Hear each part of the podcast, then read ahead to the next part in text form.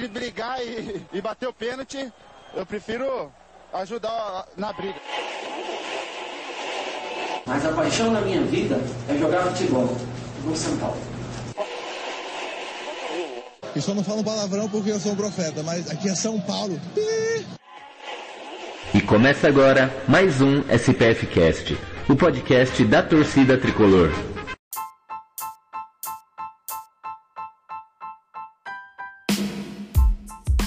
Salve, salve!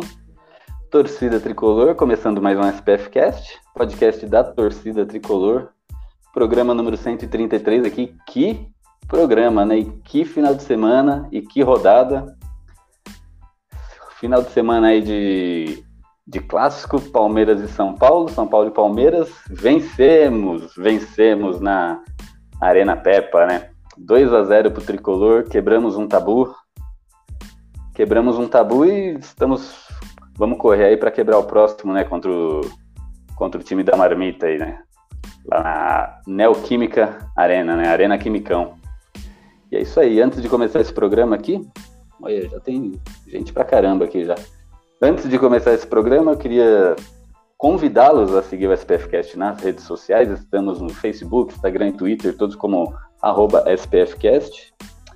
É, você que não conhece a gente, que está conhecendo agora, é, toda segunda-feira aqui no YouTube fazemos essa live e depois subimos o programa em formato podcast, né, no Spotify, em todas as plataformas aí de, de streaming, Spotify, SoundCloud, uh, iTunes, Deezer, toda essa galera aí, né, semanalmente temos dois programas, esse ao vivo vira podcast, depois temos o Expressinho aí com alguns convidados, alguns amigos falando sobre o nosso tricolor e você aí que gosta da gente, que já acompanha faz tempo, que quer ajudar a gente a continuar espalhando a palavra, nós temos aí um programa de sócio ouvinte, que inclusive está passando aqui embaixo, ó, aprendi a colocar aqui embaixo agora.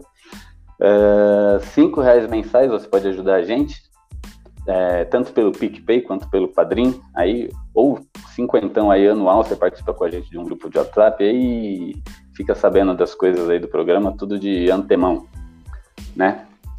E também participa aqui do programa, né? Hoje teremos aí mais um da, da nossa saga mensal aí de sócio ouvintes, né? Já participaram dois aqui, hoje tem o terceiro sócio ouvinte que vai participar com a gente. E vamos falar aí, vamos falar de coisa boa, né? Deixa eu só falar da camisa aqui do Azulão, né? Para quem não sabe por que, que eu tô com essa camisa aqui, o Azulão acabou de ser campeão aí do Paulista Série A2, né? Para quem acompanha o programa sabe aí que eu tenho muito, muita, muito carinho aí pelas equipes do Grande ABC. Então, tá aqui para atacar na cara do Leandro e do Beto, que eles me chamam de pé frio. São Caetano campeão aí.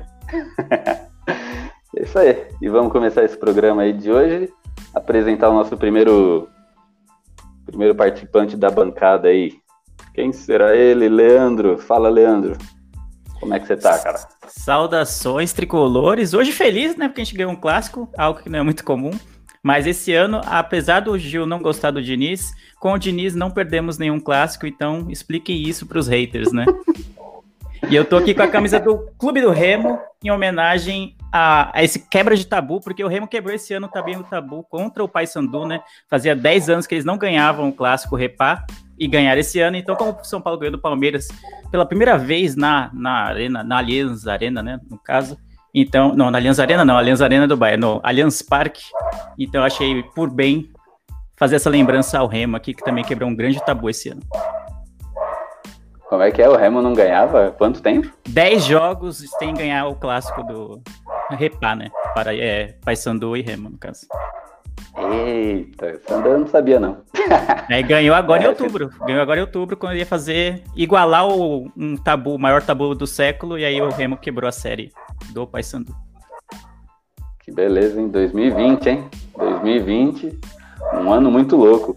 E ele agora, que teve o prazer de narrar essa partida, ele fez parte aí desse, dessa quebra de tabu desse jogo histórico, teve o prazer de narrar os gols do São Paulo, né? Gustavo Canato. Fala, Gustavo.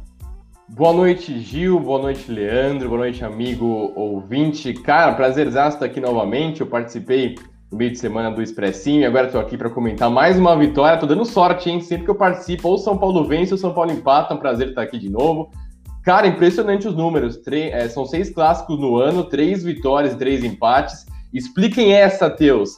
e foi um prazer gigantesco estar na transmissão desse jogo, narrando. É, quando o São Paulo faz o segundo gol, eu até falo, né, na hora do gol do Vitor Bueno, eu só acredito porque eu tô narrando, porque era um negócio muito louco. Eram nove jogos, oito vitórias e um empate, e o São Paulo no décimo jogo consegue uma vitória, cara, gigantesca. O time do Diniz consegue essa vitória. Impressionante aí, Gil. E vamos debater bastante, né? Vai ser legal comentar hoje. Vamos, vamos, vamos, vamos. Todo mundo vai falar com alegria, com felicidade, não igual o Leandro, né? Ô, Leandro, hoje você vai soltar sua, sua pérola? Eu queria que o São Paulo acabasse. Queria que São Paulo acabasse. Eu ainda quero que São Paulo acabasse, porque seria um pouco de um pouco menos de sofrimento na minha vida, entendeu? Porque o São Paulo é, é 99% sofrimento, 1% alegria, entendeu? Hoje é aquele 1%, como diria a música de Wesley Safadão, 1% de alegria. Então vamos, vamos saborear, porque a gente não sabe até quando dura. Então, vamos lá. É isso aí. Estreando hoje com a gente aqui, estreando na, na live, né? Mas ela já participou do nosso expressinho aí, diretamente do podcast O Contra-Ataque. Maria, tudo bom? Salve, galera do SPFcast. Boa noite, Gil, Leandro, Gustavo. Já dei boa noite aí no, nos bastidores, mas dando boa noite para todo mundo aí também que tá assistindo a live. Pois é, menino, que responsa, né? Já estrear aqui no ao vivo falando de Choque Rei, meu Deus do céu. E já que todo mundo, ou quase todo mundo, né, começou falando da camisa, vou aqui com a minha camisa do ano passado, do Outubro Rosa, já que estamos em outubro, fazer conscientização, não é mesmo, aí para todas as mulheres e homens também contra o câncer de mama. E é isso aí, vamos que vamos, que final de semana foi bom demais. E para comentar a, a rodada. Perfeito. E você viu que saiu o modelo 2020, né? Dessa daí. Eu vi, mas eu não achei muito. Não, não, acho que não, não combinou muito com o símbolo do São Paulo. Porque eu comparei, eu vi primeiro a do Inter, que a Adidas faz todas praticamente a mesma coisa. E a do Inter acho que ficou mais bonita porque é o símbolo, tipo, é só o. Não é o escudo inteiro, é só o, as letras no meio. E a do São Paulo é o escudo inteiro, acho que não combinou muito. Essa daqui eu achei ela bem bonita. Tanto que ela não é minha, na verdade, ela é da minha mãe. Peguei emprestada, dei de presente pra ela no passado e pedi emprestado hoje para poder fazer a estreia aqui, vestida é, com, com, uma roupa bonita, não é mesmo? é, eu ia vir de terno, que tá calor. Eu só assisto o jogo do São Paulo de Diniz de terno, né? É... Piada interna, tá? Quem tá ouvindo aí antes tá que me xingue, tá? e por último, mas não menos importante aqui, nosso sócio ouvinte que está participando aí essa semana, Victor Kim. Tudo bom, Victor? Tudo bom, Gil? Boa noite aí todo mundo que está ouvindo. Boa noite aí para todo mundo na bancada. Queria dizer que hoje eu estou feliz que eu peguei um dia bom, que com a vitória esse programa aqui vai ser leve, entendeu? E é ah, isso aí. Esse eu... programa, esse programa que deu todo mundo dar risada, todo mundo se zoa. É, esse, esse programa aqui vai ser bom. Graças a Deus não peguei um programa ruim, que senão ia ser só cornetada. É verdade, é verdade. Não que não, que o pessoal não vai cornetar aqui também, né? É, não que eu não, não goste também, maneira. né? Não que eu não goste de uma cornetada. e é isso aí. Eu sou o Gil e vamos falar de São Paulo, vamos falar de Choque Rei, vamos falar de quebra de tabu. Eu queria dizer também que só o Beto não tá aqui hoje. Beto não tá aqui hoje, ele comemorou muito além da conta aí, bebeu demais, teve que ir pro hospital, tá? Tomou. Como é que chama na veia lá quando você bebe demais? Esqueci. Soro na veia. É? Esqueci lá. Glicose? glicose. Tomou glicose. Tomou glicose. É, é, o nosso, é o nosso bêbado do programa aí. Mas semana que vem ele tá aí pra cornetar, né? E ele gosta de vir em programa que São Paulo perde. Ele não gosta de vir em é. programa que São Paulo ganha. Esse detalhe. E é isso aí. Então vamos falar desse choque rei, né? Acho que é o que nos dá mais alegria hoje de comentar. Mas antes de falar, eu queria aí, Gustavo, você teve o prazer de narrar esse jogo, né? Narrar esse jogo histórico aí pela quebra de tabu. E para quem te acompanha na São, na São Paulo Digital, lá na, na Rádio São Paulo Digital, sabe que a narração de vocês lá é bem legal, é bem emocionante, né? Porque é um negócio bem clubista mesmo, né? E aí, você tem aí pra gente, para passar essa narração aí, para o nosso ouvinte ver, para quem não te conhece, conhecer? Opa, tenho sim, cara. É a famosa narração parcial de torcedor para torcedor, de São Paulino para São Paulino. tive essa, essa possibilidade de narrar, cara, foi muito bacana, muito legal. Vou colocar aqui para vocês. Espero que o áudio esteja bom e não esteja muito alto, mas vamos, vamos ver aqui, vamos ouvir aqui.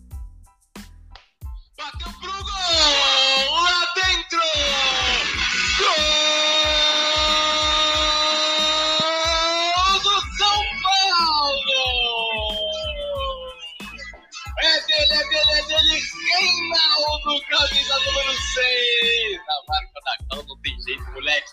Reinaldo bate firme, forte no canto direito, alto superior, sem chances pro Jailson que foi pra bola. São Paulo abre o placar do Allianz Parque. O tricolor tem um, o Palmeiras não tem absolutamente nada, Cadu. Saiu na cara do gol. Igor Vinícius cruzou pro meio, chute pro gol! É do São Paulo, meu povo!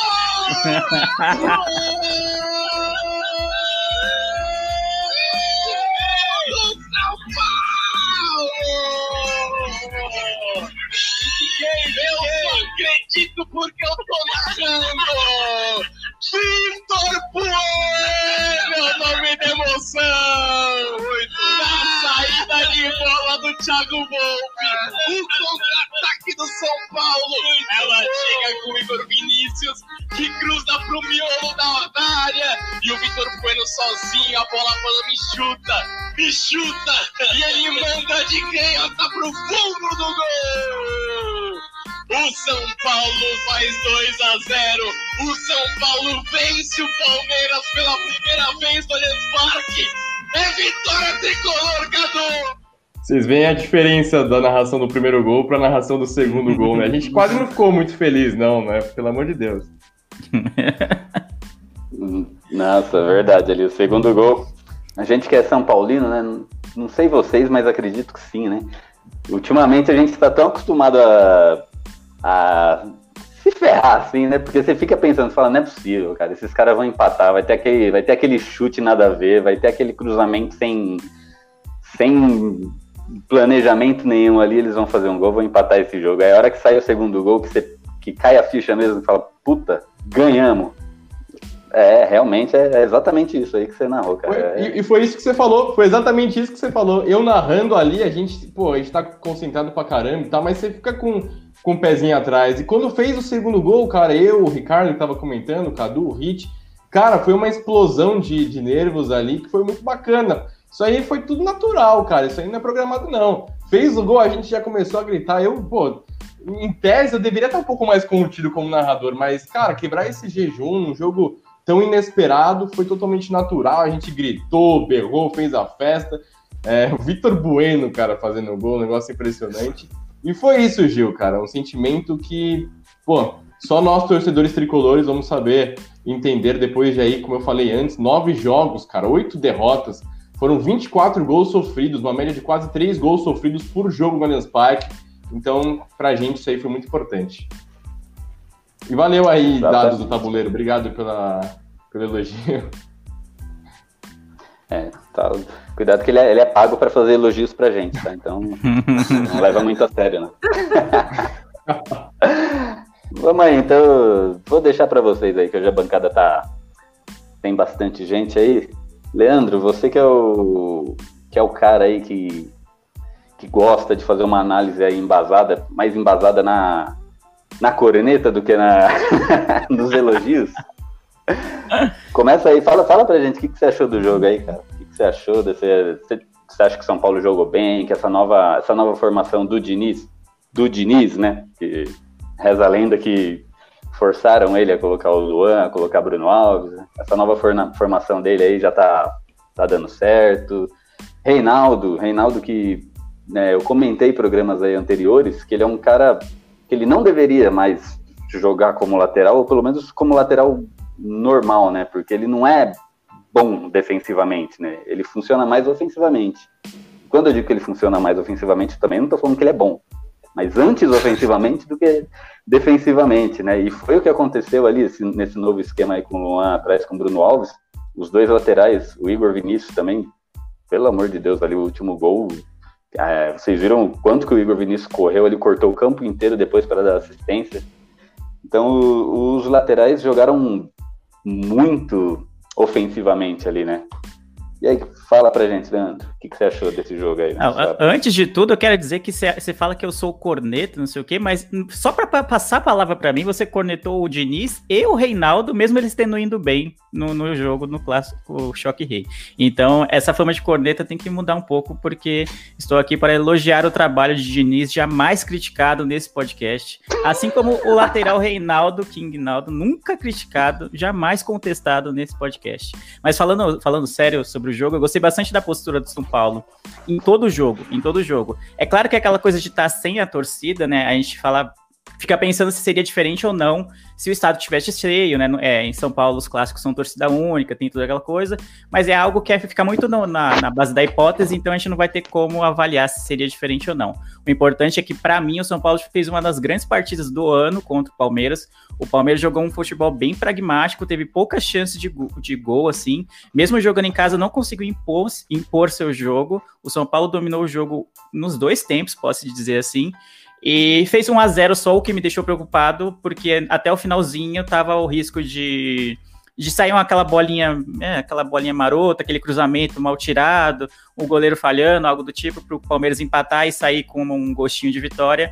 Mas numa bela jogada construída desde a defesa, com aquele selo do Diniz, né, de toque de bola com a saída sem dar o chutão, a gente conseguiu fazer um segundo gol com o, o Vitor Bueno, que é algo inimaginável na história desse clube pensar que ele que ia decidir um clássico contra o Palmeiras, então eu gostei bastante da atuação. Ainda teve aquelas falhas de sempre, né? Deu alguns espaços que poderia não ter dado, perdeu algumas chances que eu acho que é, em algumas outras circunstâncias, no, no, no sábado a gente teve a, a, sorte de vencedor, vamos dizer assim, mas em outros jogos poderia custar caro algumas chances perdidas, algumas jogadas mal finalizadas, alguns passes, assim, às vezes mal dados no, no meio do campo. Mas no geral, a, a atuação do São Paulo foi bem acima da média, foi uma das grandes atuações do São Paulo no ano, tanto defensivamente quanto ofensivamente. Exatamente. E vamos lá para estrear aqui, Maria. Essa nova zaga do São Paulo. O que, que você está achando dessa nova zaga agora? Bruno Alves voltou, o São Paulo jogando ali mais postado atrás, já são dois jogos, né? O São Paulo vinha de 10 jogos, né? Tomando gol ali, tava, tinha virado até piada, né? Mas agora já tá dois jogos sem tomar gol e jogando bem, né? Até, até o Volpe, que tava meio inseguro ali, né? Tinha tomado. Não que o Volpe jogava mal, né? É, mas tinha algumas falhas ali, agora salvou, né? Que defesaça dele. O que, que você achou? Sim. É, bom, que milagre, né? O São Paulo, no jogo contra o Atlético Goianiense, eu já fiquei, gente, como assim? A gente não levou gol? Tem certeza que é o Diniz que tá treinando esse time? E aí, nesse contra o, o Palmeiras, assim, eu fico um pouco pé atrás, porque o Palmeiras também não vinha jogando lá aquelas coisas. Porém, clássico é clássico, então não vou tirar o mérito do São Paulo por essa vitória.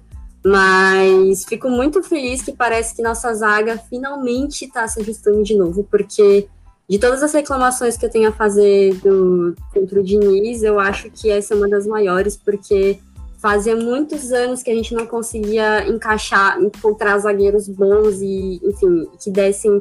Porque mais do que ter zagueiro bom, é importante que a gente tenha uma zaga, uma defesa que dê segurança, sabe? Que você não fique naquele medo, tipo, chega lá atrás, ai meu Deus, será que vão fazer gol?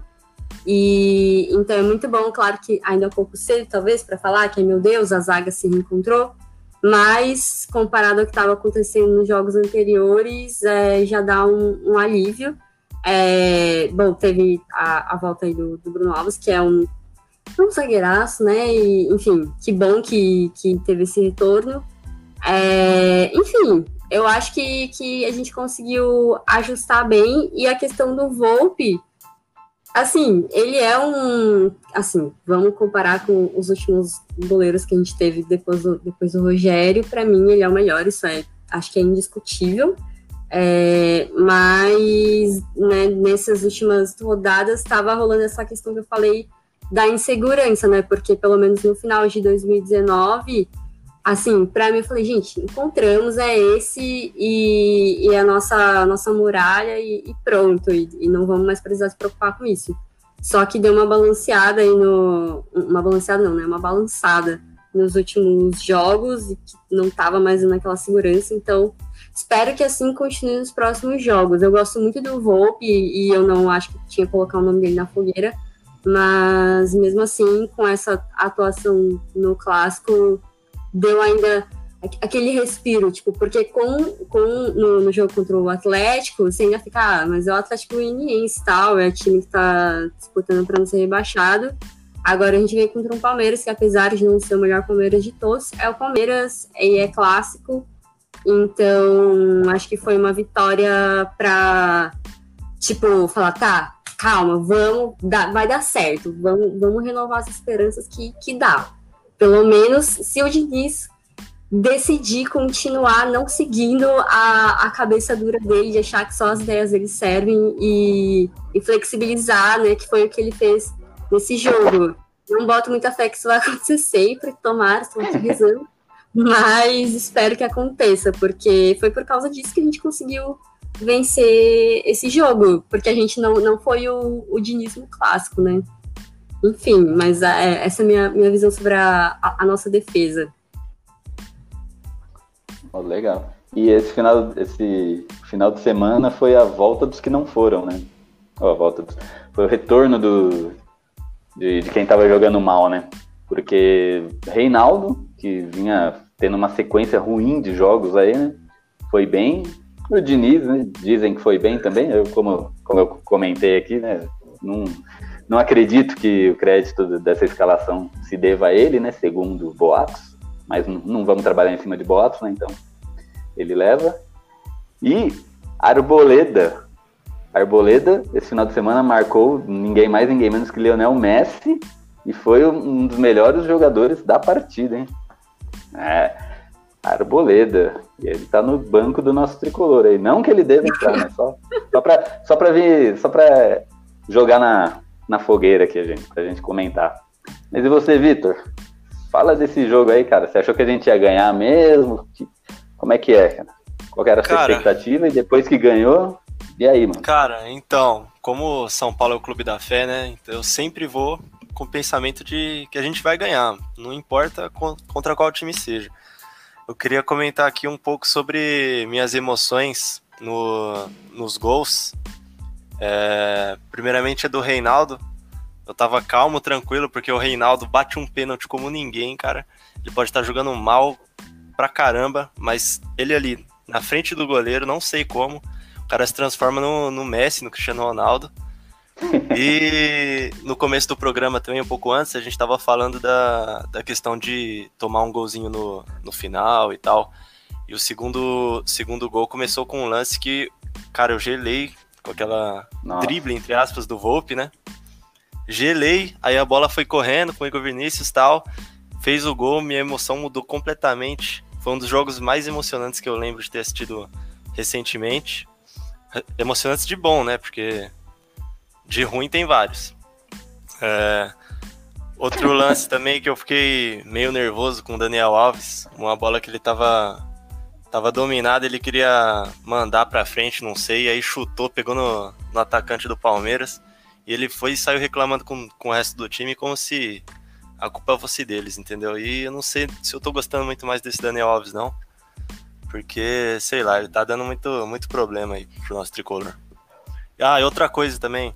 O Diniz, cara, não, não me ilude não. Já me iludiu muito, mas não me ilude mais não. Hoje foi um jogo bom. Hoje não, né? É, o jogo contra o Palmeiras foi um jogo bom, mas como o Gil disse, não é, entre aspas, muito responsabilidade dele. A escalação não, não sei se, se foi tudo isso dele, não. E acho que é isso, pô.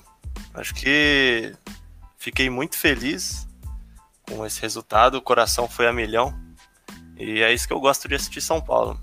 Eu digo que eu não gosto muito de futebol, eu gosto do São Paulo, entendeu? E é isso. Boa. Da hora. E você falou de jogos emocionantes, né? É... Jogos emocionantes aí de São Paulo ultimamente. E estranhamente, né, tem sido em clássicos, né? Teve esse contra o Palmeiras e o contra o Corinthians também foi uma coisa de louco é, ali de, é, de ver é. também, né?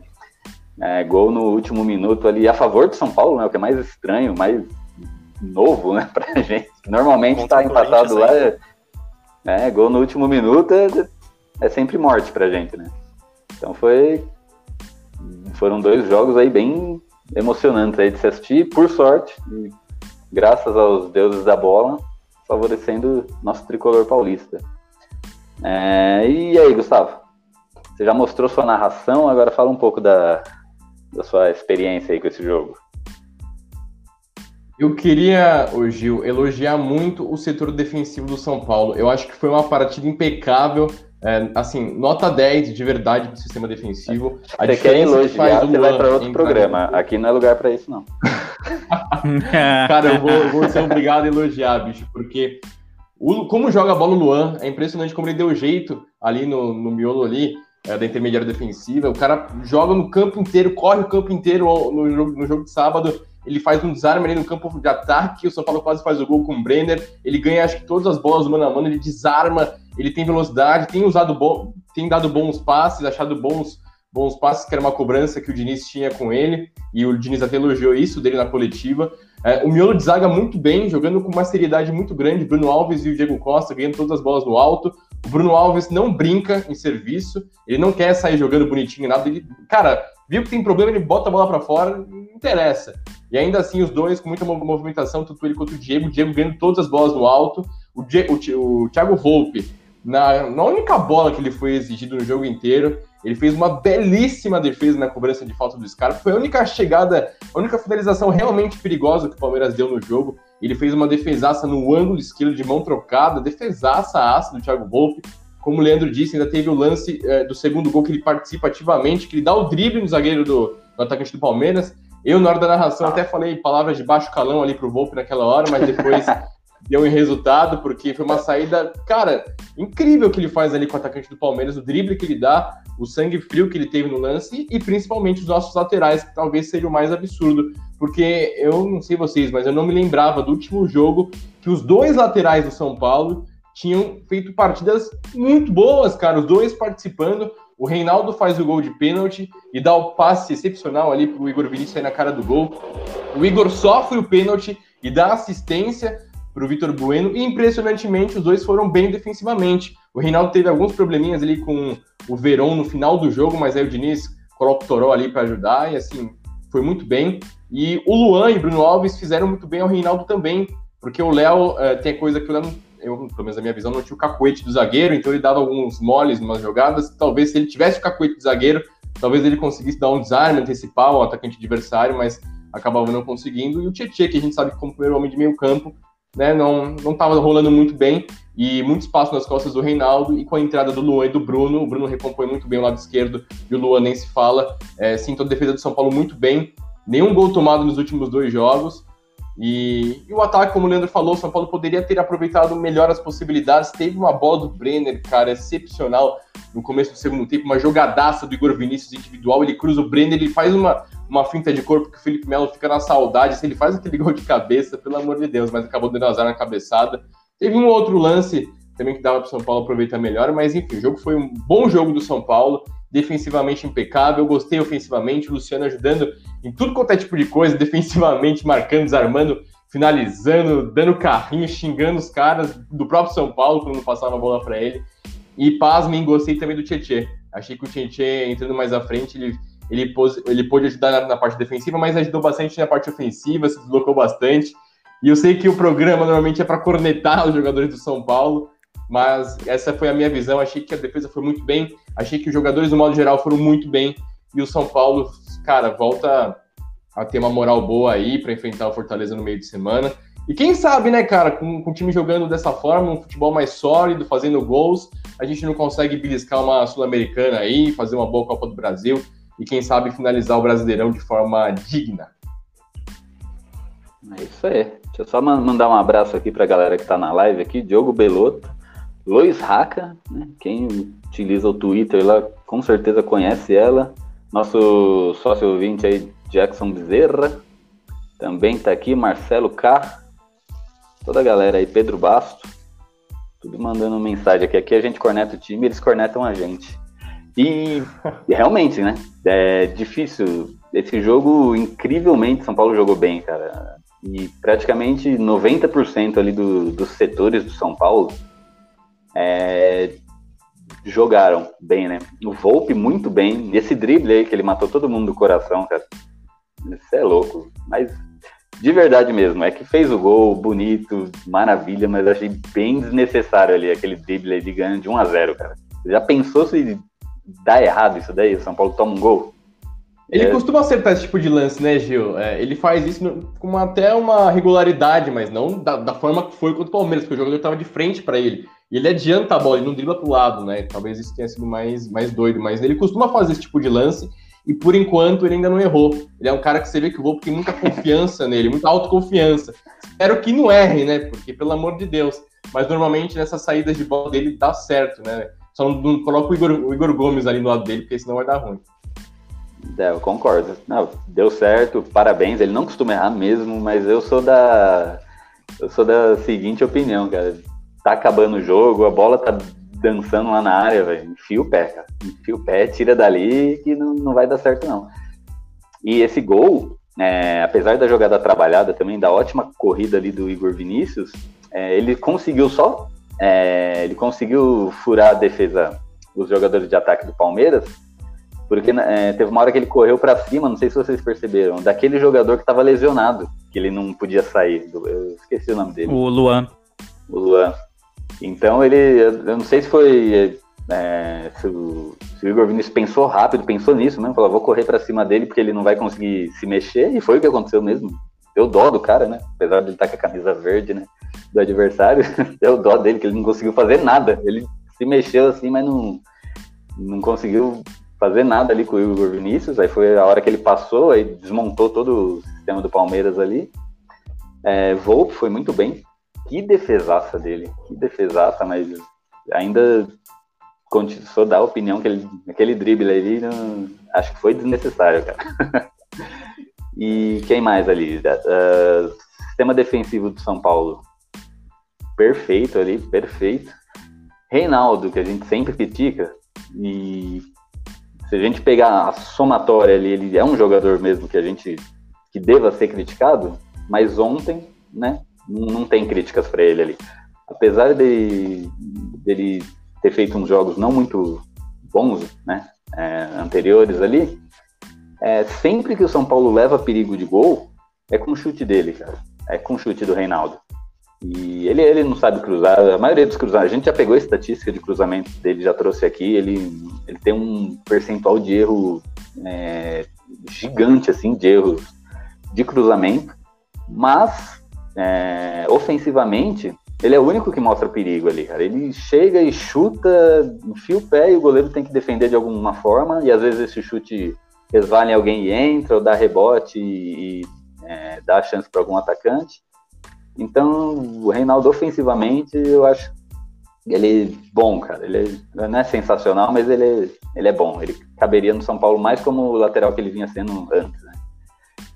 E o Daniel Alves, né? O Vitor falou do Daniel Alves aí.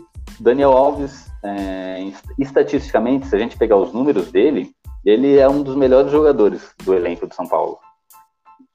Só que eu não sei de vocês, eu tentei, tô tentando puxar as estatísticas aqui no SofaScore, meu computador tá uma merda, né?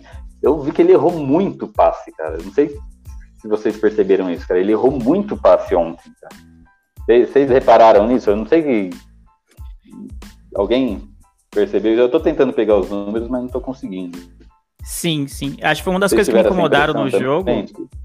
Uma das coisas que me incomodaram no jogo de sábado, no clássico, foi o Daniel Alves. É, é um jogador que a gente não precisa nem apresentá-lo, né? Todo mundo sabe do, do, do histórico dele, de por onde ele passou, ele foi um vencedor e não só vencedor, ele foi extremamente importante para todos os clubes onde ele jogou. Isso é ponto, não tenho que se que não tenho que se questionar. Mas no São Paulo eu sinto que ele tá muito abaixo do que a gente espera, pelo, pelo potencial que ele tem, tanto ofensivamente quanto defensivamente. Ele fica jogando de meia, né, não joga mais de lateral. E aí, ele, acho que é uma escolha dele e tal, e até aí, beleza. Só que ele erra muito passe besta, muito passe besta, e sábado não foi diferente. É, então me incomoda bastante. Me incomoda também que ele, por ser um, um, lateral que sempre foi marcado pela ofensividade, pegar a bola no meio campo e às vezes, ah, às vezes não, a maior parte das vezes ele dá um toque para trás, sendo que ele pode avançar, pode fazer fazer uma triangulação, uma tabela, e ele não, ele busca o toque para trás. Ah, e teve uma jogada, não vou lembrar exatamente o momento do jogo, em que ele tentou dar um calcanhar lá no, no ataque e saiu um contra-ataque que eu vi o gol saindo. Num, numa bola que era nossa, um ataque nosso, ele deu um, um calcanhar onde não cabia, não cabia, simplesmente não cabia, só para enfeitar a jogada, sabe? E aí a gente perdeu a bola, foi um, uma correria, o Palmeiras não conseguiu finalizar, o São Paulo conseguiu bloquear bem a gente estava num bom dia defensivo, mas poderia ter sido um, um gol assim besta que provavelmente de, ia desestabilizar o time emocionalmente, né? Seria um empate, o Palmeiras ia crescer no jogo.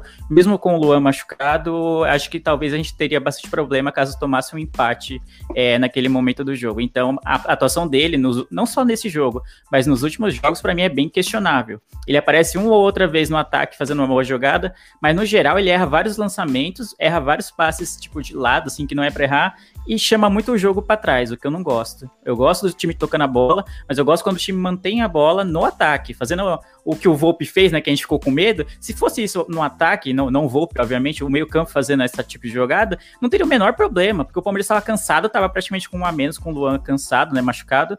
E você prender a bola do meio para frente é lindo, porque o adversário vai ficar nervoso, você vai ter a chance de, de repente, é, fazer o gol, como a gente fez o segundo gol. Mas ficar tocando a bola muito para trás é ruim. E o Daniel Alves, que é, foi contratado para dar mais volume ofensivo ao time, tem dado mais volume defensivo, no caso. Fazendo a bola passar mais pelos volantes e zagueiros do que dando bola para os meios de ligação e, ou para os atacantes fazerem gol.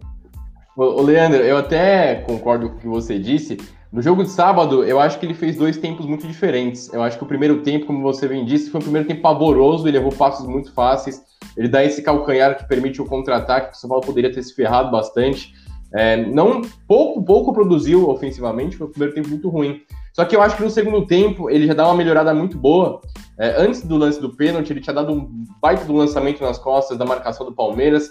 É, no lance do pênalti, ele acha um baita de um passe pro Igor Vinícius se infiltrarem na área e sair na cara do gol, se não tivesse sofrido pênalti. E principalmente depois que o São Paulo faz o primeiro gol, ele começa, ele põe a bola no chão e, e puxa bons contra-ataques, acha bons passes ofensivos, mantém bem a posse. Eu gostei dele no segundo tempo, eu acho que o São Paulo precisa mais do Daniel Alves do segundo tempo. E o do primeiro tempo eu acho que se parece mais com o que você disse. A gente espera muito dele ofensivamente. Ele é um cara que tem um passe diferenciado, tem um lançamento diferenciado. É, ele é uma formiguinha, né? Você vê que o cara ele se movimenta o campo inteiro, aparece pelo lado esquerdo, lado direito, é, enfim, pelo meio. E acho que se ele jogar mais como jogou no segundo tempo, auxiliando mais os atacantes, os laterais, parando de ficar enchendo o saco de todo mundo, porque tem horas que ele enche o saco quando ele mesmo erra. Ele erra e fica cobrando os caras, e isso é meio isso irrita. É, se ele focar em jogar bola, como fez em boa parte do segundo tempo, talvez se aproxime desse nível que a gente pensa dele, que você disse aí, que a gente pensa que ele veio para São Paulo para ajudar ofensivamente, né? Para ajudar o time e não só ficar enchendo o saco, reclamando e tentando dar calcanharzinho e, e perdendo bola besta, né? Exatamente. E Maria, você falou, você comentou da defesa, né, do São Paulo. E o ataque? Agora a gente vinha com o Pablo, que terrível, né? Ele vinha fazendo uns jogos, jogos péssimos. E aí o Diniz, né, um dos poucos Sim. méritos do Diniz foi a, chamar, a, o, foi ele trazer o Luciano para o time de São Paulo, né, que está dando muito certo até então. E depois de muito tempo insistindo com o Pablo, agora o Brenner, né, tá ali tentando pegar essa titularidade. E como e esse jogo ele jogou ao lado do Vitor Bueno também, né? Eu queria que você falasse um pouquinho do ataque do São Paulo, né? Se você acha que melhorou com o Brenner ali, o que, que aconteceu com o Pablo, você acha que o Pablo merece uma chance, é uma fase ou ele é ruim mesmo? Devolve os 26 milhões aí. o Pablo, assim, tem uma lista de erros que o São Paulo vem cometendo na questão da, das contratações e o Pablo Sim, vamos colocar no top 3. Não só pela vinda dele, mas pelo valor que foi gasto. Tipo, é um investimento que, para mim, assim, é, eu sei que o Pato já foi embora e tal, mas para mim ele foi. Eu, eu, nunca fui a favor da vinda do Pato, não sei qual que é a opinião de vocês, mas enfim, não vim para falar disso. É, para mim foi um investimento pior do que o, o do Pato, porque ele, ele não faz gol e, tipo, a bola não sei se a bola não chega nele, se ele não consegue fazer a bola chegar nele, não sei qual é o problema. Quando o São Paulo voltou da parada, eu botei fé porque acho que os dois primeiros jogos ele, acho que ele foi um dos poucos jogadores que jogou bem. Mas aí eu falei, ah, deve ser o fator emocional e tal, porque agora não tem torcida. Tipo, óbvio que isso não deve ser uma coisa que atrapalhe o jogador ainda mais que, que tá no ataque, né? Tipo, torcida não deve ser uma coisa que já atrapalha fazer gol. Mas já que estamos sem torcida e parece que esse era o problema dele, então vamos investir. E foi, enfim, deu. Ao início de um sonho e deu tudo errado. É, então, para mim, ele deve ser reserva, assim, eu acho que já foi dada muita chance para um jogador que não veio da base, não é um cara novo, não é um cara desconhecido, digamos assim. É, pro valor que foi investido nele, eu sei que tem aquelas coisas, ah, gastou muito, então ele tem que jogar, mas tipo, não tá dando retorno em campo. Então eu não vejo sentido. Se a gente tem gente da base que, que vai melhor, não vai ótimo, excelente e tal, mas tem gente indo melhor do que ele. Então, eu acho que o único problema que teve nesse jogo é, foi que a bola não conseguiu chegar muito no Luciano, e que é justamente um, do, um dos destaques, né? A, talvez o, o único, um dos únicos acertos que o Diniz teve, que foi a vinda dele, mas nesse jogo especificamente a bola não conseguiu chegar. Não sei se por conta desse problema aí da, dos passes do, do Daniel Alves e tal, mas é, mas acho que esse foi o, o, único grande problema assim do ataque nesse jogo. Mas em relação ao Brenner, eu gosto muito dele. Tipo, eu sei que as pessoas criticam e tal, mas eu gosto muito de Cotia. Assim, eu, assim passo muito pano pro jogador de Cotia, infelizmente, sou muito gado. Mas é, eu boto fé nele. Eu, eu acho que, que ele é um jogador que vale muito mais a pena investir nele do que no Pablo, por exemplo. Então, é, ele tem, o, o, Brenner tentou, ele não foi tão decisivo quanto nos últimos jogos, né? Não, não fez gol. Mas eu acho que, que vale a pena investir nele. E aí a gente teve o Vitor Bueno, né, que ninguém esperava que. Assim, aquela jogada do gol foi um negócio que ninguém esperava desde o, o, o ali o Volpe dançando com a bola, ali já tava todo mundo, meu Deus do céu, não acredito que a gente vai levar empate no final do jogo de novo. Mas deu, deu tudo certo dessa vez. E foi com o gol do Vitor Bueno. Ninguém acreditou que aquele gol aconteceu. Tanto que na, na ação do, do Premier, não lembro quem que era a pessoa que estava narrando, nem deram crédito para ele. Acho que falaram que foi o Brenner. E aí o cara, tipo, não, quer dizer, Vitor Bueno. Tipo, todos incrédulos. É... Falaram mais absurdo ainda, falaram gol do Pablo. Aí, não, não, não, é... Vitor Bueno. Era o Vilani, Depois, quando filmou era o Vilani, perto, era o Vilani na, na, na... É... Você errou também, Gustavo? Você errou? Você falou que era gol do Pablo? Não, impressionantemente eu acertei, porque seria mais bizarro o gol do Pablo do que do Vitor Bueno. Mas o Vilani na Globo, ele, ele falou Pablo. Ele falou, aí depois ele se corrige. Mas eu, pelo menos, como eu sei que o Pablo não vai fazer gol, o Pablo é pífio, é, desculpa até cortar você, Maria, mas eu acho que o Pablo ele tem alguns probleminhas é, como atacante. Ele não se posiciona bem, ele não sabe chutar bem, ele não sabe fazer chute com a perna nem direita, nem com a perna esquerda, nem de cabeça. Ele não ganha bola aérea, ele não corre, ele se arrasta. Ele sabe, não sabe. A bola, os caras tocam para ele, recebe um tijolo no pé. Então acho que são meros detalhes assim que fazem do Pablo um atacante bem meia bomba. Eu queria falar um pouco sobre. Opa, perdão. Pode, pode falar, pode falar. Eu, eu, queria falar um pouco sobre o Pablo, que eu tenho uma opinião um pouco contrária do, do Gustavo. Eu acho que ele é um, um jogador que finaliza bem, um jogador que cabeceia bem. Só que eu acho que nesse esquema do Diniz, ele não, não tá funcionando muito bem, até porque, como a Maria disse, a bola não chega muito nele e tal. É, por exemplo, naquela época que ele fez vários gols, é, jogo do LDU, por exemplo, ele jogou muito bem, o time estava muito bem encaixado, o Diniz conseguiu fazer um, um trabalho muito bom ali, o time estava engrenado, e a gente tem que lembrar também que agora o foco é no Brasileirão e na Copa do Brasil, né? Então a gente precisa de elenco. E o Pablo, eu acho que é um bom jogador, sim, que deve ser, ser trabalhado. Acho que ele não, não deve ficar no, no banco de reserva sempre, ele tem que entrar constantemente, porque foi um investimento alto. Eu acho que ele é um bom jogador, que ele tem potencial, ele já mostrou isso, e a gente vai precisar muito dele. Principalmente, eu, eu, eu, Eu gosto bastante do Luciano e do Brenner, prefiro eles do que o Pablo. Porém, é, a gente não pode depender só deles, né? E o Diniz tem que saber trabalhar o Pablo, porque se o Pablo for bem trabalhado, ele pode render muito mais do que ele tá rendendo agora.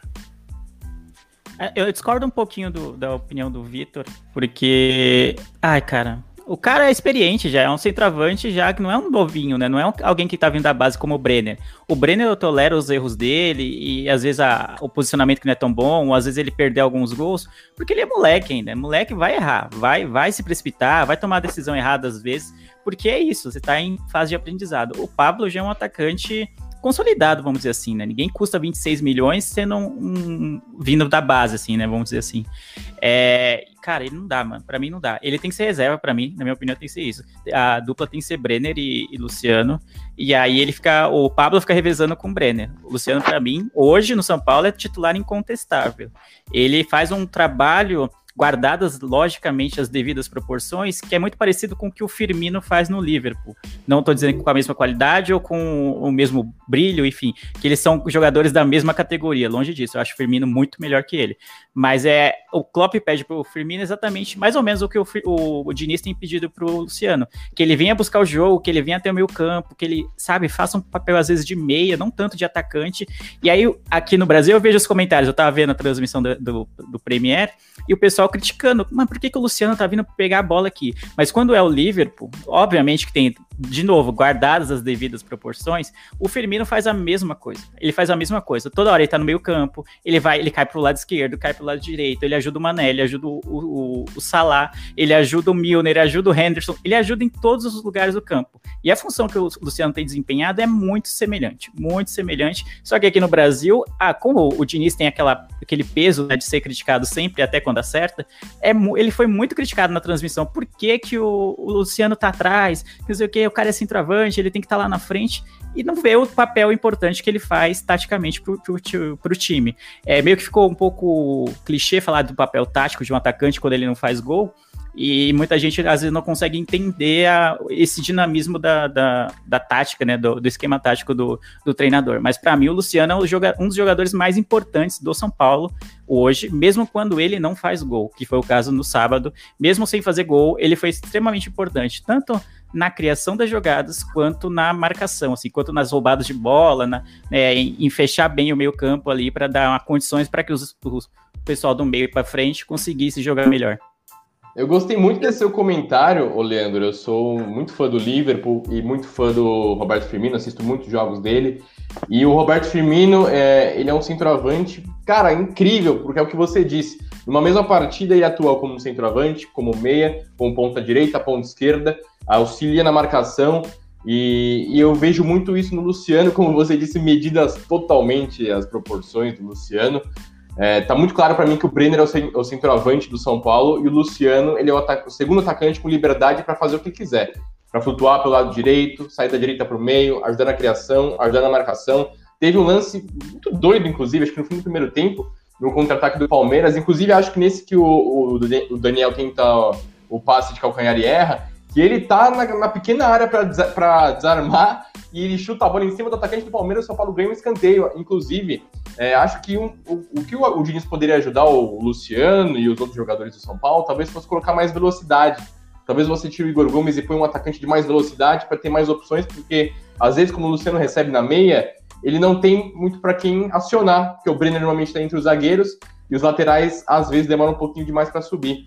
Então, gosto muito do Luciano, da, da- da- como ele joga taticamente. Acho que é importante você ter um cara que se doa tanto, que corre bastante, que é o que a gente não vê na maioria dos atacantes de São Paulo nesses últimos anos. Ele faz uma função muito interessante, tenho gostado bastante, que apesar dele não ter pisado tanto na área no sábado, acho que taticamente ele funcionou muito bem.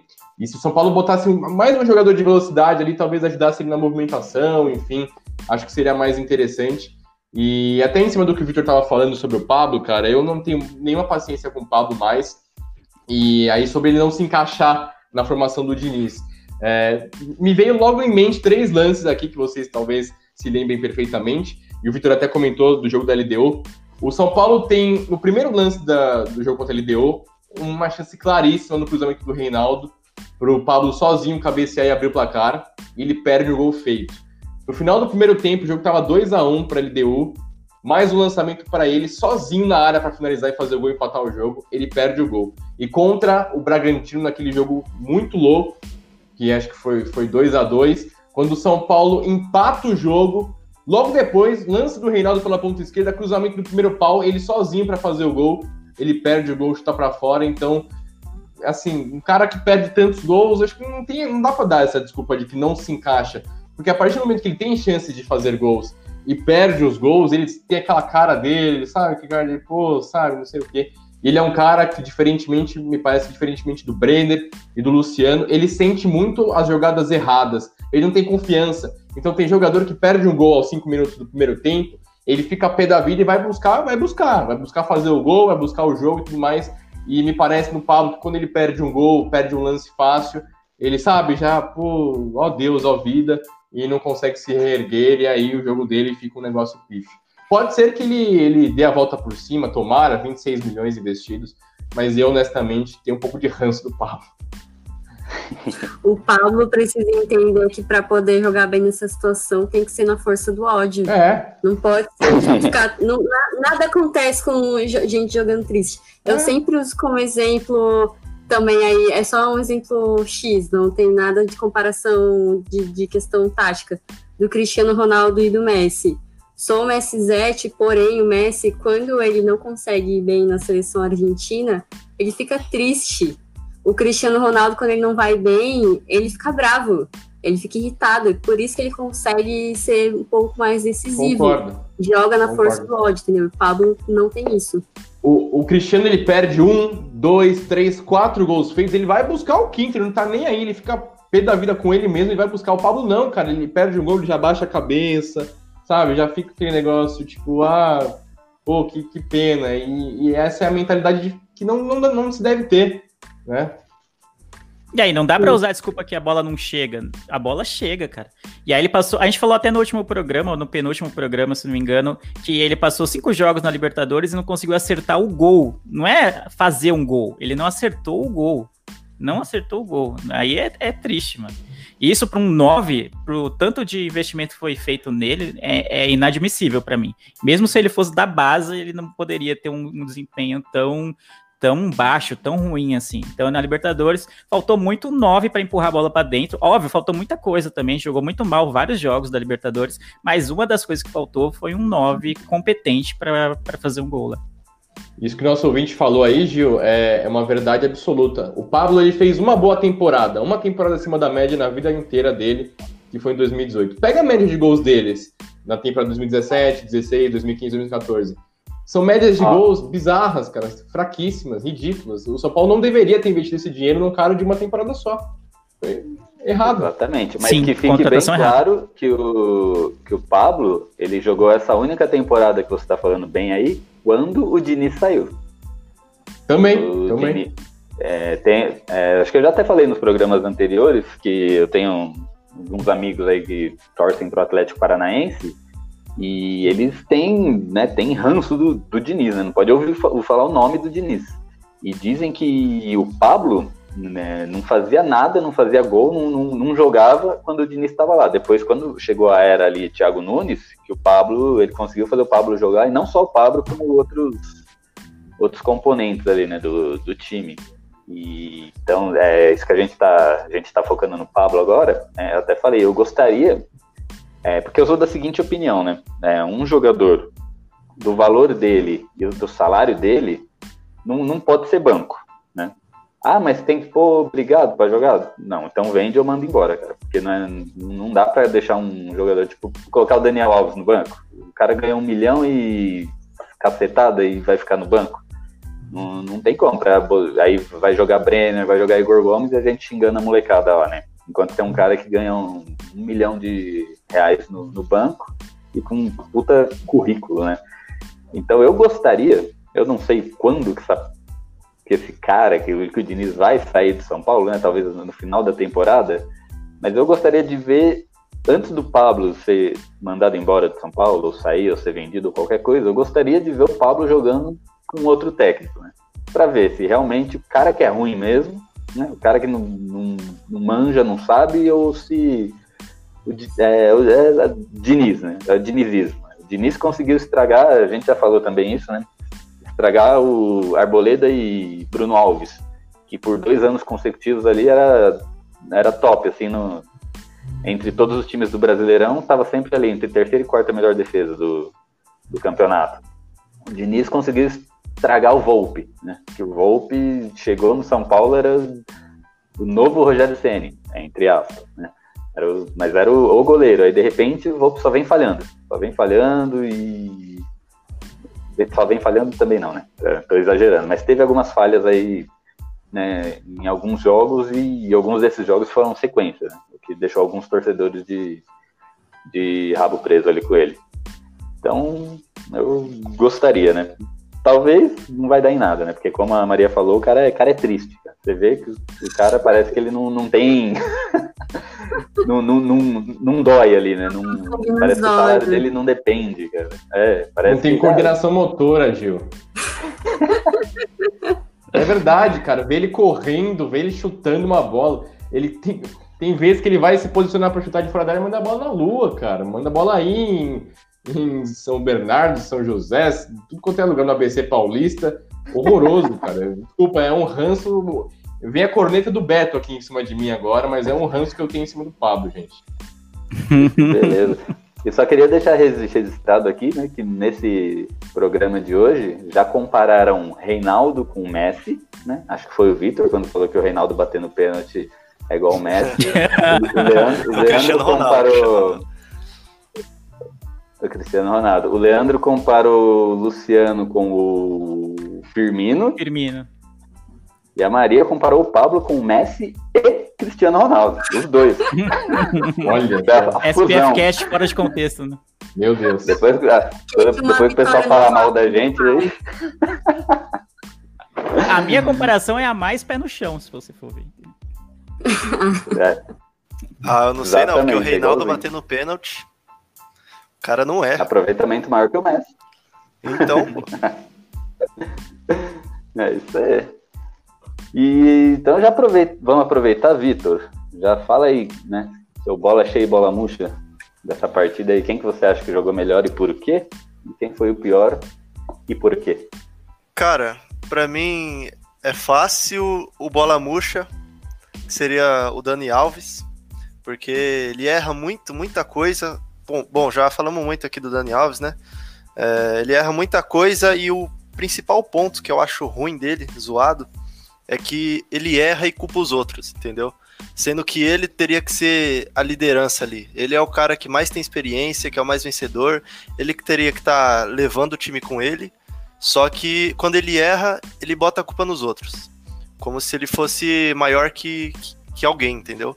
E o bola cheia, eu tenho vontade de botar no Volpe, só por causa daquela defesa lá, que foi sensacional. Só que eu vou ter que dar pro Igor Vinícius, né? Porque ele fez uma partida que, se não fosse ele ali, a gente não teria jogado metade do que a gente jogou. É isso que eu acho. Boa. Você, Maria? Bom, deixa eu ver. Aí tem muitas pessoas para quem eu gostaria de dar bola cheia, mas Olha. bola murcha. Se eu pudesse, eu daria para o Pablo, entrou aos 43 minutos do segundo tempo, mas vai ser injusta. Então, vou ter que dar para o Daniel Alves também, pela. Enfim, eu acho que ele ainda não está entregando, por mais que as expectativas do São Paulo sejam muito altas, então qualquer pessoa que chega, a gente já pensa, meu Deus, essa pessoa vai salvar, tirar meu time do buraco. É, acho que faz sentido cobrar isso de alguém como o Daniel Alves. E acho que pela partida dele, né, foi. Não sei se dá pra gente dizer que teve alguém que esteve muito ruim em campo, mas de todo mundo ele foi que esteve menos bom, digamos assim.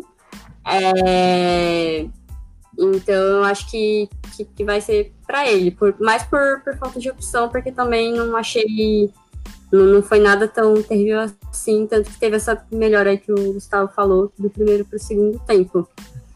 Bola cheia, deixa eu ver. Ai meu Deus.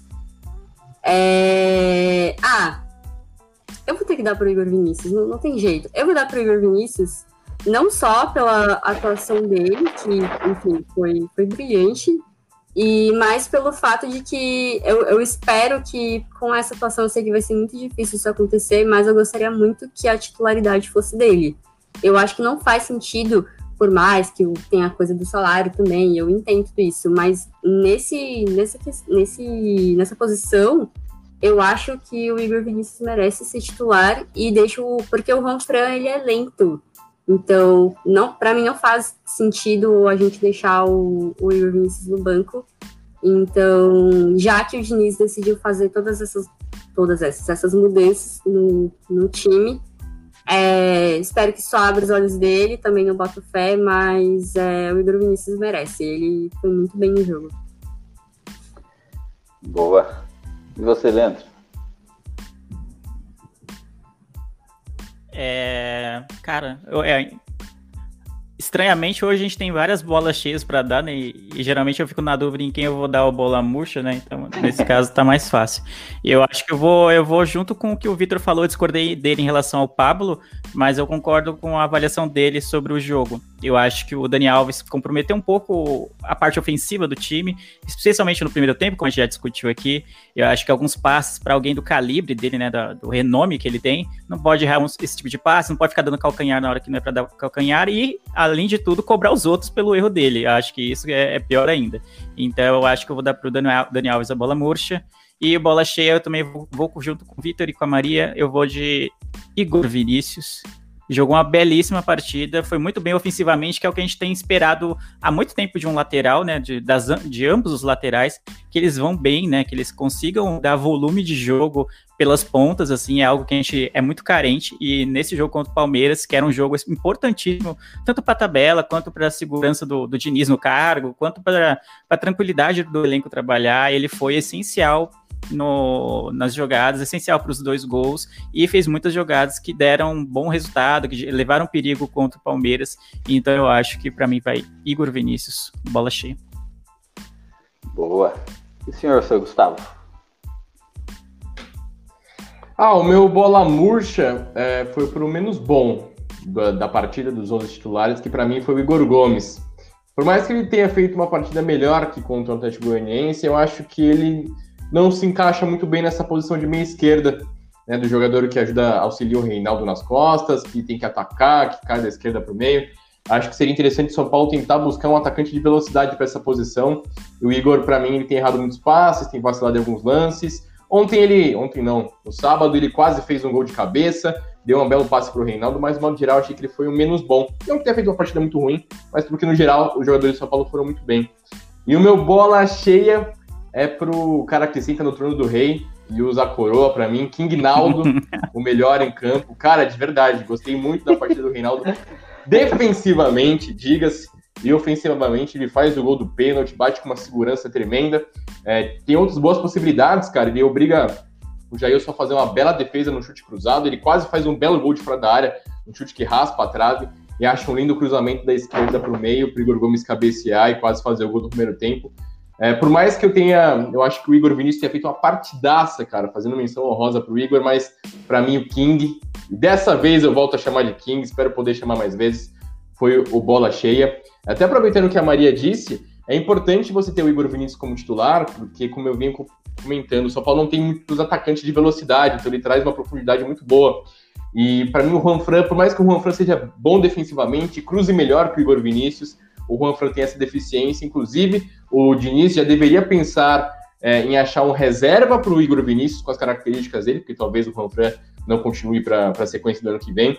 E tem um lateral na base, não sei se vocês conhecem, lateral direito Lucas Senna. Um lateral direito com características muito parecidas com o do Igor Vinícius. É, eu fiz a base, fiz os jogos da Copinha, narrei pela São Paulo Digital, e acho que o Diniz poderia pensar esse lateral para já ir trabalhando ele para ano que vem para ser um reserva imediato. E como eu disse, as laterais foram muito bem no jogo de sábado e o meu voto é para o King. Boa.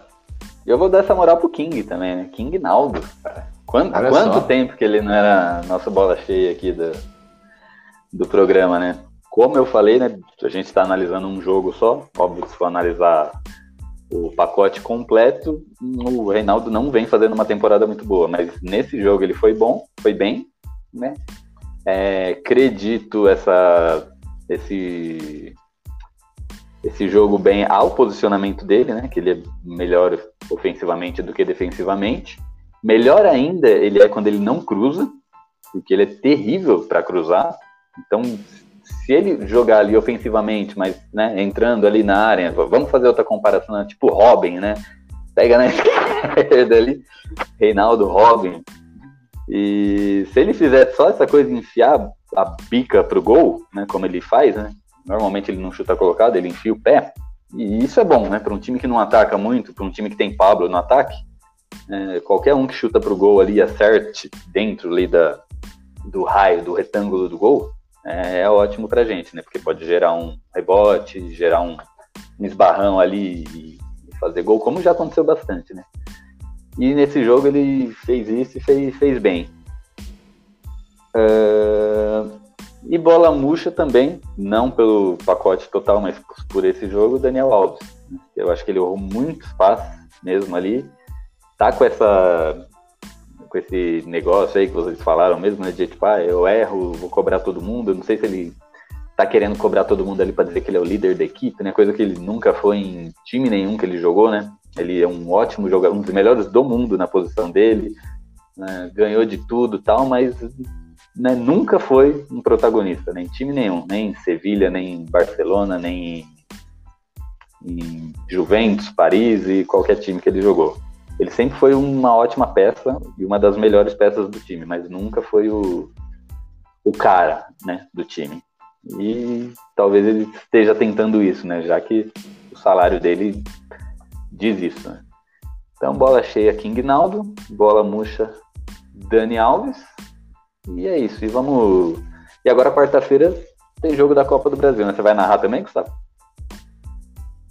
Os jogos de meio de semana é, são ruins para mim, Gil, porque eu tenho aula à noite e infelizmente eu não vou conseguir narrar esse jogo. Talvez eu vá para o jogo de sábado é, contra o Grêmio, se não me engano, mas de meio de semana para mim, infelizmente, eu até narrei o jogo contra o River, foi uma excepcionalidade aí, foi uma exceção, mas no geralzão, infelizmente, eu não consigo. Por enquanto. É, estudar para quê, cara? Isso aí não leva a nada, não. Crianças que estão escutando esse programa, não estudem. Último ano, cara. Tô finalizando o curso, cara. Não dá para vacilar, não. Depois de três anos, agora não dá para vacilar mais, não. É isso aí. A gente pode falar que tem um jornalista aqui, né? Ainda não, porque é rádio TV. Eu vou para ser radialista. Tem que fazer a dupla graduação ainda. Aí são outros 500, é outra história. Mais um é... trampo aí para te arrumar. Será que Maria é jornalista? É jornalista? Ah, então temos a jornalista. Eu ah. me formei no meio desse ano, Ali Luiz. Ah, então temos jornalista aqui, cara. Ah, então ah, eu também sou, né? A minha formação é jornalista, né? Sou jornalista não praticante. Ah, então o que não falta é jornalista. Para as crianças que estiverem ouvindo, não siga, péssima escolha. Mas qualquer coisa na sua vida, assim, piores escolhas ser jornalista. Já vou miar dupla graduação, então, agora. Mano, é isso, ó, tá vendo? Temos dois jornalistas aqui, já tem, já tem um programa, já aumentou o nível do programa. Cara. Que beleza. Mas é quarta-feira agora, São Paulo versus Rogério Ceni, cara. O que vocês estão esperando aí dessa, desse duelo aí? O Rogério já deu uma entrevista, né, que fala, perguntaram para ele se ele ia tentar jogar de igual para igual pro de igual para igual contra o São Paulo. Né? Ele falou: não tem como jogar de igual para igual. Se for para jogar de igual para igual, o meu time tem que ter uma folha salarial oito vezes maior do que ela é hoje. Né? Não então mentiu. foi o que. Não mentiu. Foi o que a gente comentou, né? Uh, esse jogo não era para ser, né? Se, se, o futebol fosse algo racional, fosse algo linear, né? Como a gente sabe que não é, não, não, não tem por que o São Paulo temer a equipe do Fortaleza, né? Porque a folha salarial do São Paulo é maior, muito maior, né? Não é só maior, é muito maior.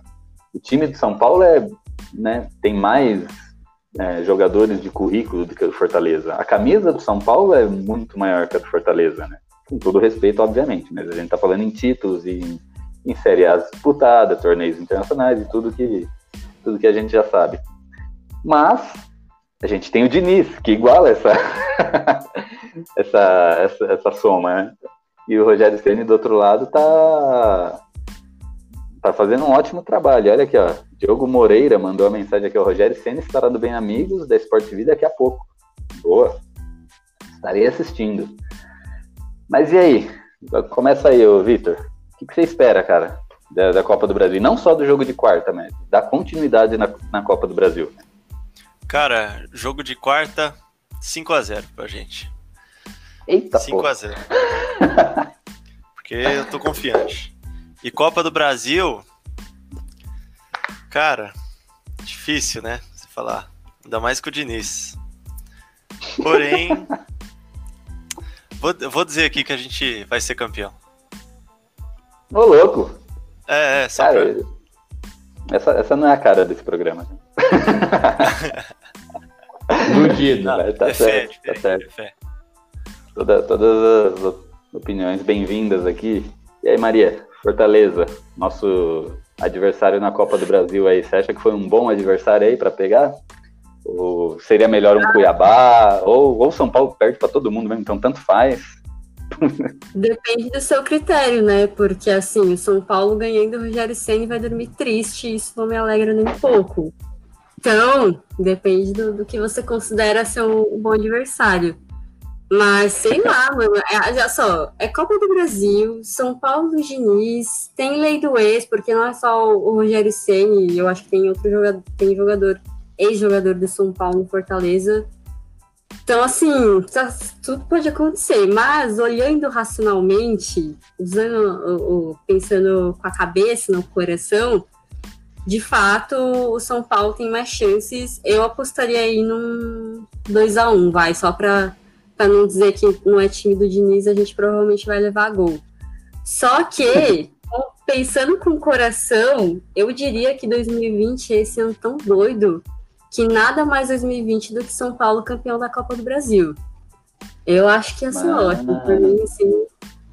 Mas, enfim, mas assim, racionalmente eu acho que o São Paulo ganha, mas algo assim, vai, eu acho que vai levar gol. Acho muito difícil a gente não, não levar gol. Mas a gente ganha. Cara, não, essa frase que você falou foi a melhor. Eu vou até tatuar aqui no braço. Aqui. Eu ia tatuar do Leandro, mas não vou mais. Nada mais 2020 do que o São Paulo ganhar a Copa do Brasil, cara. Mano, é, é, a, é a cara desse ano. Gente, você vai olhar para seus filhos daqui, sei lá quantos anos lá é, é 2020, o ano que a pandemia, todo mundo teve que ficar preso em casa e o São Paulo ganhou a primeira Copa do Brasil. Sim, claramente, a nossa cara ganhar, ganhar esse título esse ano. Caramba. E você, Gustavo? Qual é a sua expectativa e o seu placar? Se fosse há uma semana atrás, eu ia falar que o Fortaleza ia vencer os dois jogos e porque eu queria o Diniz demitido e o time tava porcaria. Uh, após o jogo contra o Atlético Goianiense e principalmente agora contra o Palmeiras, cara, infelizmente eu vou ter que, vou ter que ser obrigado a ligar o modo ilusão. Eu acho que o São Paulo vence no Morumbi e deve conseguir arranjar um empate lá no Ceará, no Castelão, e deve passar. É, o Fortaleza é muito bem treinado, cara, muito bem treinado mesmo. Falta um pouquinho de qualidade para o time do Fortaleza, mas é um time muito bem treinado, com, com jogadores interessantes como o Oswaldo, que a Maria disse que poderia ser aí uh, a lei do ex. Tem outros atletas bons, o Wellington Paulista, o meio campo é bom, enfim, um time muito bem treinado que pode dificultar, pode não, vai dificultar muito para o São Paulo, mas eu acredito no que a gente passe de fase muito por, por, essa semana, por esses últimos dois resultados, duas vitórias empolgantes, cinco gols marcados, nenhum gol sofrido. E também nosso retrospecto contra o Fortaleza do Rogério é muito bom. São três jogos três vitórias para o São Paulo. Então tudo isso aí dá indícios de que a gente vai, vai passar, pelo menos na minha visão. Mas eu acho que não vai ser fácil, muito pelo contrário. É, o Fortaleza vai dificultar o máximo possível. Tem alguns jogadores interessantes, como eu disse, eu gosto bastante do Romarinho, que é o ponta direito. E, enfim, acho que vai passar, mas com dificuldade. O placar desse primeiro jogo aí, quarta-feira? Quarta-feira no Morumbi ou no Castelão? Castelão. Castelão, eu acho que o São Paulo empata 1 a 1 Boa. E, senhor Leandro? Você acha que São Paulo acaba até lá ou ainda vai ter esse jogo? Não, acho que não acaba. Depois dessas duas vitórias, o São Paulo, o time, a instituição São Paulo Futebol Clube ganhou uma sobrevida aí por mais algum, alguns dias. Então eu acho que vai ser muito... né? É, deixou o must go on, então eu acho que vai continuar. E eu tô triste por enfrentar o Rogério, porque, cara, a gente acaba criando um, até um certo carinho pelo Fortaleza, porque é treinado pelo Rogério. Então acaba acompanhando os jogos deles, tipo, torcendo, é, especialmente quando joga contra os rivais aqui de São Paulo, torcendo para que eles ganhem, para que eles é, tenham um bom desempenho. Estou feliz que o, o, time do Fortaleza está bem no Campeonato Brasileiro. Tipo, é, pelas pretensões dele, né, que é se manter na Série A, então eles estão bem superando muito essas expectativas. Fico triste por ser um confronto nessa circunstância. Se fosse pelo menos mais lá na frente, sei lá, de repente uma semifinal, uma final, algo assim, seria mais bonito, assim, pode-se dizer. Agora nas oitavas de final, é, ah, é matar ou morrer, né, como se diz, né, o famoso mata-mata. Então acho que vai ser uma uma série muito difícil, muito difícil. O time do Fortaleza é muito bem treinado, tem jogadores bons, como o Gustavo já salientou aí. Gosto também do Romarinho, gosto do, do Wellington Paulista, ele é, tipo, não é um atacante brilhante, mas ele sempre guarda gol, sempre faz gol, então é, é, é, complicado jogar contra o Fortaleza. Já deu trabalho para o Corinthians, né? Recentemente na, em Itaquera, eu lembro, lembro de ter visto esse jogo. Deu trabalho para várias equipes durante o campeonato. Não está bem no campeonato à toa, não é em vão, não é acaso que eles estão bem. Então eu acho que vai ser uma série bem difícil. Para o primeiro jogo no Castelão, eu acho que vai ser um empate também. Mas eu vou voltar num 2 a 2 é um jogo maluco. Um 2 a 2 aí. E aí a gente tenta garantir a vaga aqui em casa na, na raça, com um gol de Pablo. Ah. Já não vai rolar. Já percebemos que não vai rolar. 1x0 tá, gol de mas... Pablo na volta no Morumbi. Aí eu quero ver. Eu quero gravar o SPFcast na, na segunda seguinte. Exatamente. É, mas é isso mesmo. Se a gente for. Eu acho que a única. É aquela coisa, racionalmente, o São Paulo tem tudo para ganhar. Por tudo. História, folha salarial, até mesmo cansaço dos, cansaço dos jogadores e elenco, né? Porque o Fortaleza, ele tá. Tá aí, tá, ele tá disputando, acho que ele vai jogar a final da. Final do Cearense. Né? E que, que mais? Tinha mais alguma coisa, não tinha? Ele joga o brasileiro também.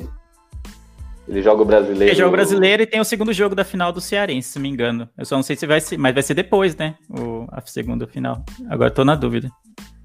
É. E tem o, uma coisa que o próprio Rogério falou mesmo, que são, que são os números, as quilometragens de viagem, né? Ele fala que é uma da, das, um dos fatores que fazem com que os times nordestinos, né, tenham menos competitividade no Campeonato Brasileiro, são é o tanto que viajam. Né? É, tanto que ele deu, foi feito um estudo na Série A do Campeonato Brasileiro, onde ele mostrou esses números. O time do, do Fortaleza até o, acabar a Série A, ele vai ter viajado 80 mil quilômetros, 80 e alguma coisa, né? Tem um, número quebrado lá que eu não vou lembrar. Enquanto os times de São Paulo viajam 27 mil quilômetros. Então é uma coisa de 3, 3 a 4 vezes mais que eles viajam, né? Então isso aumenta o cansaço, aumenta o desgaste, é um dia menos de treino. Então é, e o time do Fortaleza, o Rogério Ceni, para quem acompanha ele né, nas entrevistas, ele vem reclamando muito de falta de elenco, né? O time do Fortaleza tá bonitinho, tá certinho ali, o Rogério arrumou, só que é um Deus nos acuda quando ele perde uma peça, né? Ele não tem reposição, não tem jogador do mesmo nível e do mesmo estilo do jogador que saiu, então ele tem esses problemas que podem atrapalhar ele, né? Então, assim, óbvio, favorito é o São Paulo, mas né? É São Paulo. Ressalva, São Paulo só para dar informação. É, só para dar a informação correta e para dizer que eu não enterrei meu diploma no, no, lixo, né, de jornalismo, o Fortaleza joga com o São Paulo agora na quarta-feira, dia 14, né, então pela Copa do Brasil, e vai ter uma sequência difícil, porque no dia 18 ele pega o Palmeiras pelo Campeonato Brasileiro, e no dia 21 ele tem a, a final, né, a volta do Campeonato Cearense, é Fortaleza e Ceará, o clássico, é o segundo jogo da final. E aí depois já vai enfrentar o São Paulo pela volta. Então, a sequência é bem complicada para o Fortaleza, começando, né, pela por quarta-feira agora, né? Que é o primeiro jogo das oitavas contra o São Paulo. Exatamente. Então, acredito que a soma de fatores a favor do São Paulo é maior. Acho que o São Paulo passa do Fortaleza, né? Mas também ah, era maior contra o Mirassol e a gente não passou, né? é, então, né? Eu, falei, eu já falei aqui no SPF Cast que eu preferia que tivesse caído um clássico, ou contra o Corinthians ou contra o Palmeiras, porque a gente tem ido muito bem nos clássicos com o Diniz. A prova disso tá aí de novo, né, no sábado, no Choque Rei, que a gente já falou nesse programa. Eu acho que a gente se daria melhor se fosse um clássico já nas oitavas. Primeiro que a gente eliminaria um rival é, regional, né? Um rival do estado logo de cara e, e sairia muito fortalecido caso passasse para ir para as quartas. Se passar do Fortaleza, que eu acredito até que passa, até por essa sequência que a gente acabou de falar do Fortaleza, vai, vai dar moral para chegar nas quartas, mas ainda vai ser aquilo, ah, pegou o Fortaleza. E aí, será que se pegar um time de mais expressão, se de repente no sorteio, não sei se é sorteio na próxima fase, pegar um Flamengo, pegar um Corinthians ou um Palmeiras, vai ter a mesma força? Ou será que o, o Fortaleza foi um acaso? A gente passou porque a diferença de elenco era discrepante, assim, entendeu? Exatamente. Então, mas eu acho que o São Paulo vai ganhar. 1 a 0 pro São Paulo em Fortaleza e depois ele enterra no jogo de volta, né? Acho que do Fortaleza a gente passa. E sábado gol tem do Pablo, São gol do Paulo e Pablo, Grêmio 1 a 0, também. Não, eu também não tô tão. Não fumei hoje, hoje ainda não. 1x0 São Paulo, gol do. do Tietê. que ele vai entrar no segundo tempo. e aqui, e, ah, ó, que fique registrado aqui, pode gravar, pode printar. São Paulo vai jogar quarta contra o Fortaleza e sábado contra o Grêmio. Se ganhar esses dois jogos, segunda eu venho gravar de terno. Eu só, só assisto o jogo de São Paulo de terno a partir daí. Isso vai rolar isso aí, não. É, a gente fica se, se, perguntando por que, que o Diniz é tão questionado, por que as coisas não dão certo. Tá aí, o cara já zicando o cara, o Diniz, antes dos jogos, entendeu? Ah, se ganhar dois jogos, já vou vir trabalhar de terno, eu vou vir gravar de terno. Aí já zicou total, né? A chance da gente ganhar é, esses acho... dois jogos é nula agora. e lembrando que, que o São Paulo joga sábado, hoje no dia 17, e no dia 20, terça-feira, já tem Libertadores, né? O último jogo contra o Binacional. Ah, isso aí pode pôr sub-20, né? Não, mentira, é, tem que garantir a vaga na Sul-Americana. tem que ir pra é, Sul-Americana, é verdade. E, ó, notícia quentinha aqui, ó. Acabou a produção, passou aqui no ponto. A gente aí preocupado com o nosso, nosso amigo, nosso colega, achando que ele tinha morrido afogado na praia, aí. morrido de overdose. ele tá aí, vagabundo, né? Em vez de participar aqui, né? Vai estar tá na praia, mandou mensagem, tô na praia. O que, que, você tá fazendo na praia quando tem que gravar? É o Bale, Beto é o Bale do SPF Cash, jogando golfe. é, exatamente, é um absurdo isso. É um absurdo e esse mês o senhor não vai receber o seu salário, tá? Fique, fique registrado.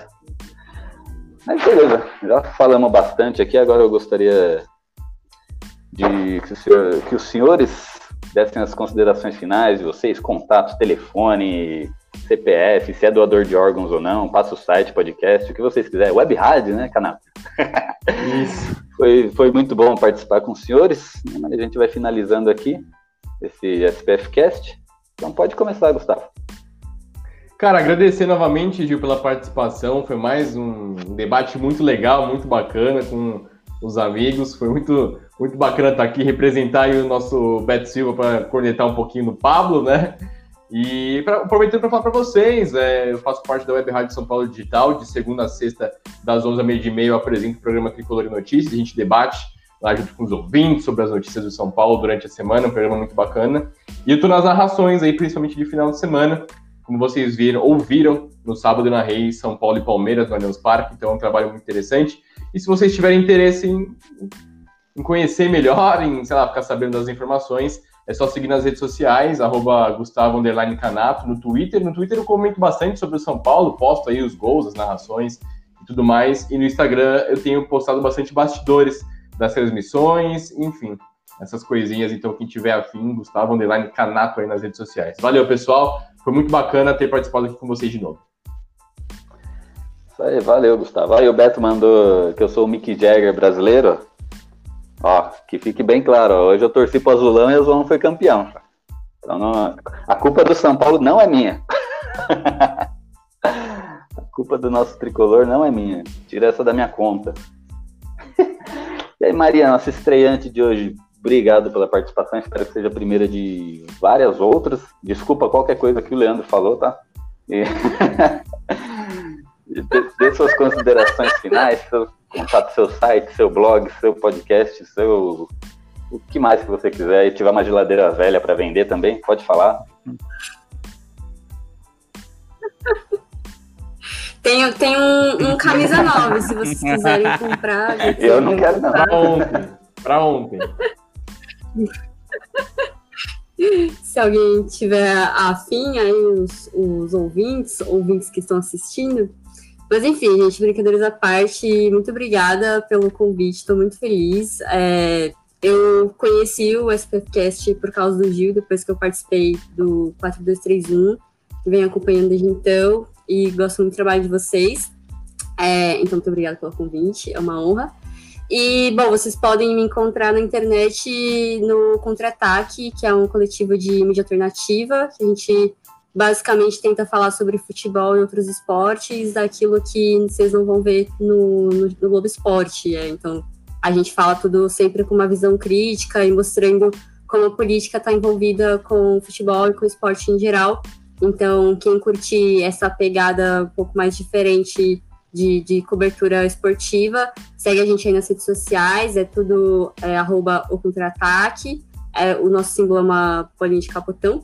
E a gente tem o podcast também, também no Spotify, todos os agregadores de, de podcast, estamos no Facebook, Instagram, Twitter. Tem nosso Medium com as nossas reportagens, então quem curtir estão todos convidados a conhecer nosso trabalho. E estou no meu Twitter também, falando bobajadas, falando de São Paulo, falando de futebol feminino. E o que mais é na telha é arroba Spider, porque sou muito fã do Homem-Aranha. Enfim, mas é isso. Obrigada. Espero também que seja a primeira vez de, de várias. Espero também que possam estar aqui ainda falando sobre coisas boas, falando de vitórias, vibrações positivas. E vamos que vamos, para cima tricolor, para cima, por favor. E é isso, gente. Valeu, obrigada pela, pelo convite. Opa, nós que agradecemos. Victor Kim, nosso sócio ouvinte, um, do, um, dos poucos que acredita nesse trabalho, que ajuda a gente. Muito obrigado aí por tudo, pela participação por estar tá aguentando nossas abobrinhas lá no WhatsApp. Mas fala aí, cara, dê suas considerações finais. Se você tiver um Fusca para vender aí, qualquer coisa igual o Jackson também, pode falar aí, cara. É nóis. Pô, cara, queria agradecer aqui pela, pela oportunidade de estar tá conversando aqui para todo mundo, para todo o Brasil, né? Essa audiência gigantesca que a gente oh. tem aqui. E, pô, achei muito divertido, até tava um pouco nervoso para participar, mas papo muito legal, ainda mais falando de vitória, né? E acho que é isso, pô. Queria agradecer aí todo mundo que participou também. Foi muito divertido e Brasil. É isso aí. Ó, música é fã do Homem-Aranha? Que fofo! Adorei. Sou muito gente. Deu um Lego, que fofo. É isso aí. Vai, Leandro. Leandro, você já falou, Leandro, ou não? Não, né? Já me perdi. Não, não falei. Já quer me gongar, nem falei, não, já quer. Mas não, não precisa falar, censurar não. Aqui, né? ninguém, ninguém gosta. A censura seus... prévia aqui. Ninguém né? gosta dos seus podcasts. Mentira, escuta todo. Não, mas é, é, olha aí, vem contando blasfêmias aqui. É sempre uma honra participar aqui. Eu me sinto em casa no SPF Cast, então Gil, obrigado novamente pelo convite. Sempre preciso, estaremos aqui escalados para falar bem ou mal do São Paulo, né? depende muito do, do resultado anterior. E é sempre uma honra, obrigado, bancada. Maria, Vitor, Gustavo e Gil. E obrigado a todo mundo que acompanhou no YouTube, está ouvindo também posteriormente como podcast. Se você quer me ouvir falando de outros temas e eu garanto que nos outros, nos, eita, garanto que nos outros podcasts eu vou estar muito mais feliz do que aqui, porque aqui depende do, do desempenho de São Paulo. Nos outros podcasts eu estou sempre feliz. Eu participo do Miopia Podcast, que é um podcast sobre cultura pop é, cotidiana e afins. Toda segunda-feira sai um episódio novo.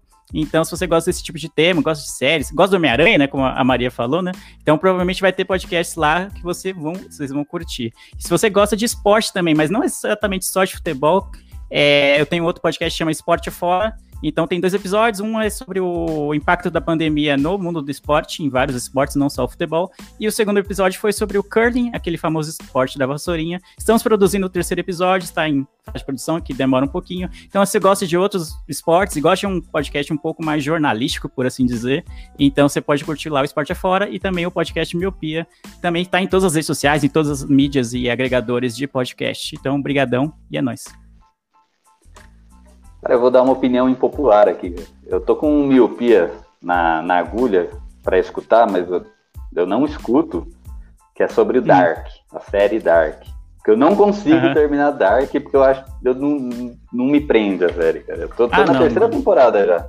Tô assistindo arrastado, porque todo mundo falou que é legal. É, ah, dá pra banir o, o admin da conversa? Ou não? Todo mundo falou que é legal e eu, tô, eu sou desses, né? Porque eu vou, sou Maria vai com as outras. Falaram que é legal, eu vou assistir.